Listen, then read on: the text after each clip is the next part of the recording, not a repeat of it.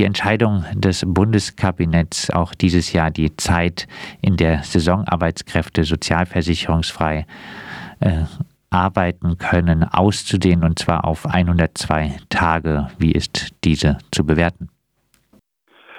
Die Entscheidung ist hochproblematisch aus unserer Sicht, vor allem deswegen, weil die Agrarministerin Julia Klöckner diese Ausweitung hm, begründet damit, dass es in Zeiten von Corona quasi um eine Eindämmung der Pandemie gehe und durch die Ausweitung auf 102 Tage so die Argumentation würden ähm, sich die Saisonarbeiter in Deutschland weniger bewegen, quasi weniger die Betriebe wechseln, was aus unserer Sicht schlichtweg absurd ist.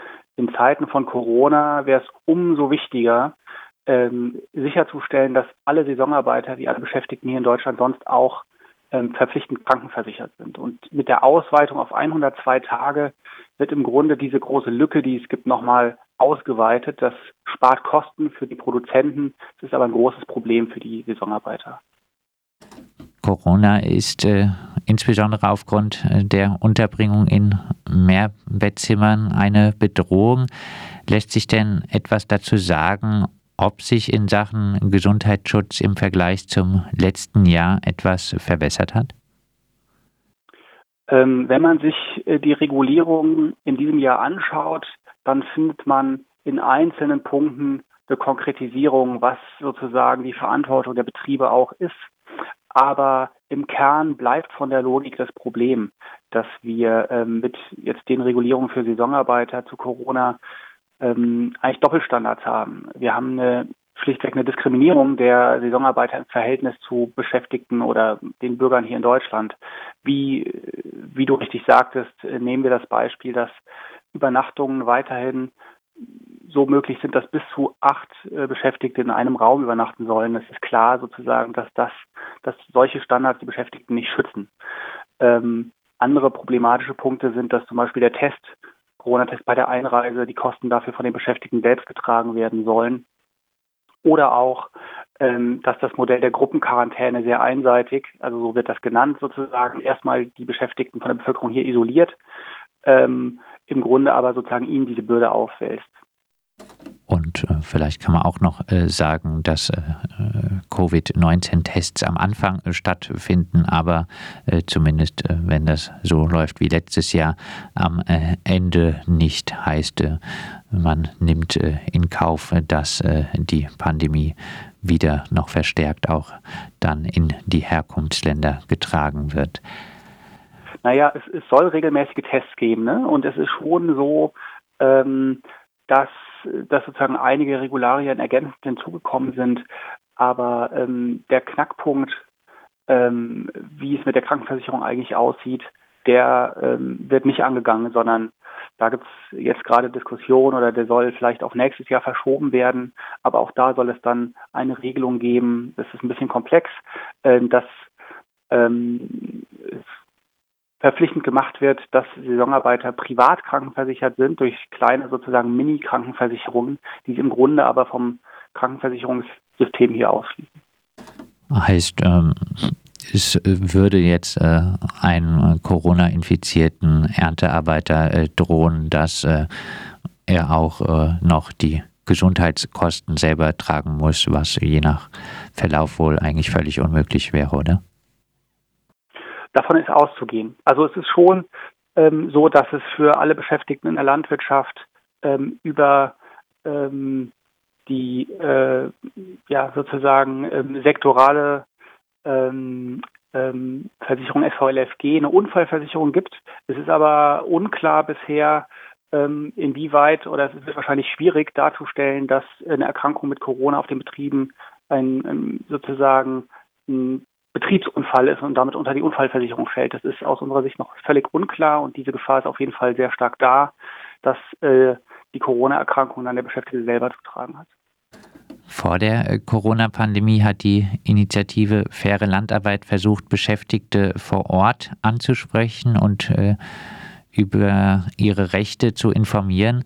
Äh, was äh, ergab diese aufsuchende Arbeit denn für interessante Aspekte, die vielleicht in der Öffentlichkeit äh, auch noch nicht so bekannt sind. Zum Beispiel wurden wohl viele ukrainische Studenten auf den Feldern angetroffen. Ja, also wir führen Feldbesuche seit 2016 durch und wir haben auch im letzten Jahr, auch in den Zeiten von Corona, trotzdem versucht, unter den notwendigen Sicherheitsstandards, haben wir insgesamt 30 koordinierte Suche durchgeführt und äh, in den verschiedenen Bundesländern im Saisonarbeiter sozusagen kontaktiert, über ihre Rechte informiert ähm, und dann auch über Hotlines und digital weiter informiert. Ähm, es gibt verschiedene Aspekte. Es ist richtig, äh, in den letzten zwei Jahren hat äh, die Zahl von Beschäftigten aus der Ukraine deutlich zugenommen, also aus Drittstaaten.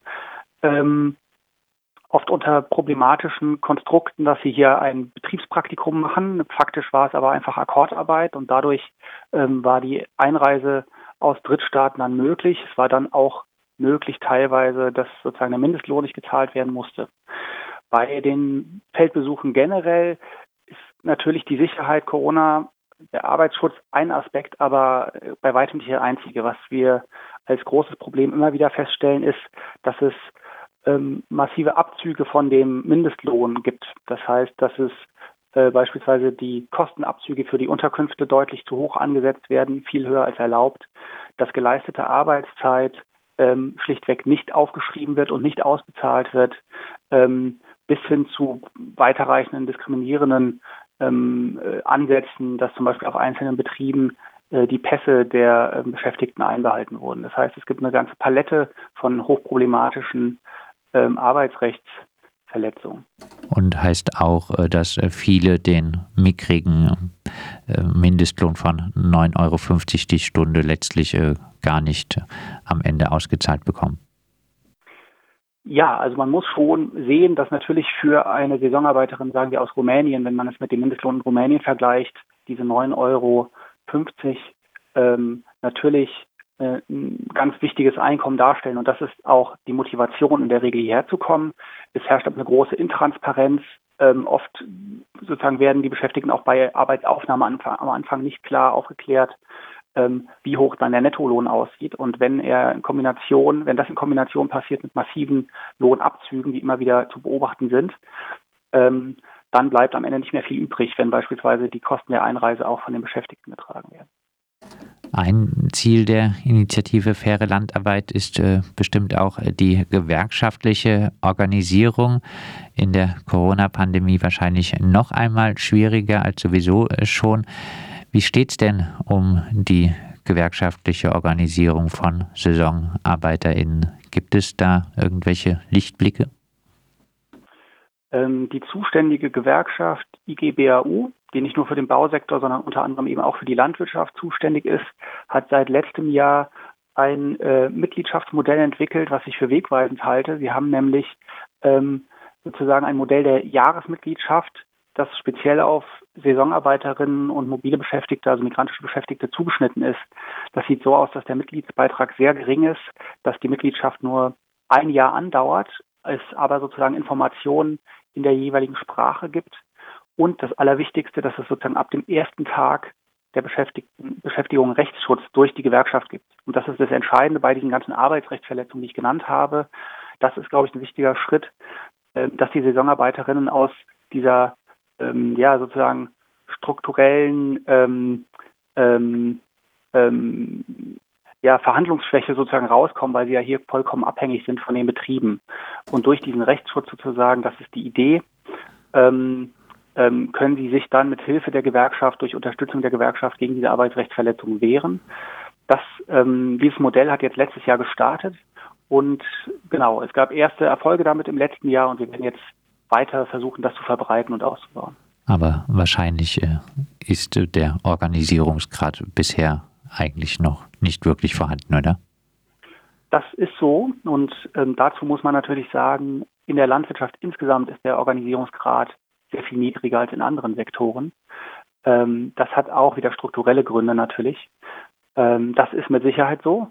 Ich glaube, dass, dass deswegen ja solche Ansätze, wie wir sie bisher machen, also quasi gewerkschaftliche Arbeit zu kombinieren ähm, mit, mit einer Rechtsberatung, mit Beratungsorganisationen, dass das der richtige Weg ist. Gibt es denn aus äh, Konsumentinnen-Sicht irgendwelche Einflussmöglichkeiten auf die Arbeits- und Lohnbedingungen?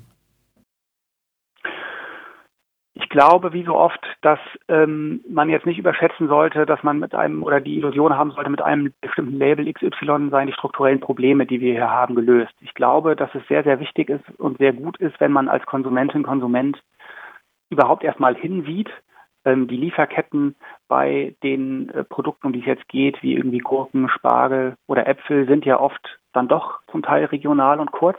Das heißt, wenn man bei sich in der Region hinschaut, ähm, wo, wo leben Saisonarbeiterinnen, wo sind die Unterkünfte und wenn man, falls man die Möglichkeit hat, entweder an der Supermarktkasse, wenn es lokales Gemüse ist oder auch ähm, auf dem auf dem Hof direkt ganz konkret nachfragt, wer das denn produziert hat und äh, wie die Personen hier leben. Ich glaube, das ist der der Schritt, den man machen kann. Abschließend, was äh, muss sich äh, deiner Ansicht nach bei der Saisonarbeit verbessern, um äh, zumindest etwas fairere Bedingungen für die größtenteils aus Osteuropa kommenden Menschen zu bekommen? Ich glaube, dass ähm, da würde ich den Blick so ein bisschen sozusagen weiten, ja, dass wir in der EU insgesamt einen, ja, einen schon teilweise gemeinsamen Arbeitsmarkt haben, der ist längst Realität. Wir haben Millionen von Menschen, die grenzüberschreitend quasi arbeiten, keineswegs nur in der Landwirtschaft, sondern wenn wir an das Baugewerbe denken, an ähm, die häusliche Pflege, an viele andere Bereiche. Und ich glaube, was ganz, ganz, ganz entscheidend ist, ist, dass der Grundsatz sozusagen, dass es für gleiche Arbeit am gleichen Ort auch sozusagen die gleichen Standards für alle braucht, dass der durchgesetzt werden muss. Das bedeutet ein Ende der strukturellen Diskriminierung, ähm, wie es beispielsweise in der Landwirtschaft durch dieses Modell der 102 Tage der kurzfristigen Beschäftigung, das du eingangs angesprochen hast, das muss überwunden werden. Wir brauchen einfach gleiche Bedingungen für gleiche Arbeit am gleichen Ort. Das sagte Benjamin Luig vom Europäischen Verein für Wanderarbeiterfragen. Er koordiniert die Initiative Faire Landarbeit bestehend aus einem breiten Bündnis von verschiedenen Organisationen und Gewerkschaften. Wir haben mit ihm über die Arbeitsbedingungen der Saisonarbeiterinnen auch vor dem Hintergrund der Corona-Pandemie gesprochen. Und um noch einmal äh, die lokale Ebene zu machen, noch wieder der Hinweis, dass äh, am 11. April 2020 der rumänische Erntearbeiter Nikolai Bahan, der für die hiesigen Spargelesserinnen den Spargel stach, erkrankt an Covid-19 auf dem Betrieb von hier sehr großen Fritz Wasmer bei Bad Krotzchen gestorben ist.